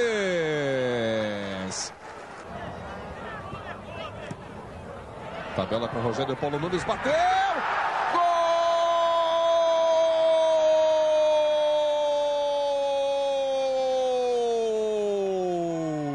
Rogério é do Palmeiras. Com 30 minutos de jogo, segundo tempo, o Palmeiras amplia a goleada em cima do Racing. E a coincidência aí também, o Mário Sérgio fazendo dupla né, com, com o Deva nessa transmissão, goleada do Palmeiras por 7 a 0 que foi a campo naquela noite de quinta-feira com Sérgio, Zé Maria, Rivarola, Kleber e Júnior, César Sampaio, Rogériozinho, Oséias, Euler e Paulo Nunes. Ainda entraram Galeano, eh, Jackson e Edmilson Matias. Eh, esse foi o, os jogadores que Luiz Felipe Scolari mandou ao gramado, enquanto que o Racing é, foi com Cáceres, Gaetan, Banegas, Ubeda e Zanetti, não o, o, o famoso Javier, era o Sérgio, o, o irmão mais velho. Bastiá, Lux, Montserrat, Diez, Esteves e Orejano. Entraram ainda Chatruc, Delgado e Peralta, é, do, aí dos 14 jogadores né, do, do Racing que foram a campo, quatro seriam campeões em 2001, né? O Justamente Ubeda, o Ubeda, o Bastiá, o o Chatuque e o, o E o Esteves. Esteves, é, e o Sisto Peralta também, que era, era moleque, reserva. É. Enfim, é bom, bons jogadores, mas era o momento do. É, acho que é curioso, é o Palmeiras na sua melhor temporada da história, talvez Sim. campeão da Libertadores, e o Racing no, no ano da quebra, né? No O ano da, da falência. quebra, é. Tanto é o que resume o Gustavo Costa, seu técnico, ele que depois vir- viraria um grande técnico, campeão nacional no Peru, no Equador e na Colômbia, mas ele que tinha acabado. Compreensão americana na Santa Fé. É, então, tinha acabado de, ser, de encerrar a carreira, né? Assumiu o clube do seu coração. Acho que no momento que o Racing não podia pagar ninguém, ele mesmo assumiu. Tem essa história, enf- enfim, que ele conta no documentário, na história do Racing. E até o, o Bote Amasco também, nessa época, também assumiu o comando técnico um pouco meses antes. Ele é meia campeão do mundo do time do José de 67. É, isso, isso. E ele também assumiu como técnico. Foi um Racing num momento muito, muito triste, né? Que culminaria na, naquela, no segundo semestre, principalmente no ano da quebra. E o Palmeiras voando, né? Então Sim, até explica um pouco desse resultado absurdo, né? Sim, extremamente surreal para um garoto, no meu caso, na época, que mu- muito pouco conhecia. Para mim foi muito surpreendente poder ver aquilo acontecer assim com o time argentino, quando, poxa, se constrói a linguagem, uma ideia de que... Ah, várias caras- goleadas do Palmeiras, né? Em, em Copas, né? Lembro que o Palmeiras deu uma surra no Nacional também. Né? Poxa, 5x0 em 98 na Mercosul. Time reserva ainda, Time né? reserva. Pô, tá? Poxa, 6x1 no Boca, famoso 6x1 no Boca do. Menotti em 94. Poxa. Enfim, dá pra lembrar vários no- No- noites memoráveis ali Sim. na, na Turiaçu, né? Sim, no, no- saudades, no saudades, antigo saudades, saudades. Itália. É, e é, é, eu passei batido né, na, na classificação também do Cerro Portenho, que não teve dificuldade nenhuma para bater o Boston River num esvaziado Parque Central. É, tinha vencido o primeiro jogo com mais dificuldade, né, por 2 a 1 Sofreu horrores. Sofreu, né, até porque a, a- a estreante equipe uruguaia saiu na frente, mas é, ali no bairro de La Blanqueada começou ganhando até com um, um- um gol de pênalti, né? É, e não- não não teve dificuldade para abrir uma vantagem folgada com o, o en- enfim, né, um, resultado muito bom da equipe do Bairro Obreiro, que ano passado tinha chegado à semifinal, né, Sim. e esse ano vem por mais, é, enfim. É, foi até meio surpreendente a atuação do Boston River no primeiro jogo. Conseguiu endurecer bem o jogo pro Cerro. O Cerro não conseguia entrar na área dos caras. Os caras conseguiram respeitar uma, uma, uma jogada na área do, do Cerro. Conseguiu 1 a 0 segurou o jogo inteiro. Tomou a virada no final no primeiro jogo. No segundo jogo imaginava que eles iam oferecer talvez a mesma, o mesmo roteiro, mas foi totalmente diferente em prol, em favor do, do, do Cerro, conseguiu o gol logo de cara e arrancou com uma goleada muito, muito boa, assim, principalmente com gols dos meio-campistas, né? O Candia, que jogou no Guarani, né? Vice-campeão assim. no, no, Guarani do, do Paraguai 2015. Semifinalista, né? Semifinalista, É. isso, isso. E, enfim, com o Airo Valdes jogando bem, um time bem apresentando boas coisas nesse começo com o Leonel Álvares. O Ortigosa, aquele que passou Ele, pelo Palmeiras, né? O, o Bulgo Coalhada. O Coalhada fez, fez um, um dos gols, Fez um né, dos gols. dessa goleada. Sim, sim. Então, é inter- interessante ver que é um, bom começo de, de, de, de semestre pro, pro Cerro, que deve pegar o vencedor entre Deportivo Cali e Junior de Barranquilla, não? Isso, é. Então, para passar para os duelos da semana que vem, né? Nessa fase 32 avos de final. Na terça-feira, às 7h15, o Libertar recebe o Huracan com uma vantagem muito boa construída é, em Parque Patrícios, né? Muito difícil que os gumarelos é, percam a vaga. É, já o Atlético Tucumã recebe na mesma noite, só que um pouco mais adiante, o Oriente Petroleiro, também conseguiu uma boa vitória em Santa Cruz de la Sierra. Já na quarta-feira, quem abre os trabalhos é a LDU, que recebe o Bolívar, que venceu a ida no Hernando Siles pela vantagem mínima, enquanto que o Independente visita o Iquique, lá no norte do Chile, que podia estar uma vantagem mais confortável, né? Abriu 4 a 0 Sim, sim. é, os chilenos é, diminuíram né, para 4 a 2 então o Independente aí tem uma parada difícil é, na, na zona árida ali do, do país andino. É, enquanto que o Nacional Querido e o Olímpia fazem o clássico Guarani nessa instância, é, também na quarta-feira, mesmo horário de Iquique Independente. E já na quinta-feira, o Estudiantes recebe o Nacional de Potosí, após ter vencido ali nos 4 mil metros de altitude eh, da cidade boliviana por 1 a 0. E quem fecha essa rodada é o clássico cafeteiro, né, no qual o Júnior Barranquilha recebe o Deportivo Cali após ter empatado por 1 a 1 eh, na- ali na- no sul da Colômbia, no Valle del Cauca. É, ainda na Colômbia, né, a gente vai encerrar o programa com os nossos é, pais, os nossos parceiros né, ali de Medellín, o Tres de Coração, que essa semana recebeu uma homenagem da, da cidade pelos 15 anos de serviços prestados ao rock eh, em Antioquia e em Medellín, ma- mais propriamente, e fizeram uma canção homenageando a sua cidade junto com a Orquestra Filarmônica eh, da região. Então vamos ouvir aí Tres de Coração tocando com a Orquestra Filarmônica de El Santuário. O tema é Medellín.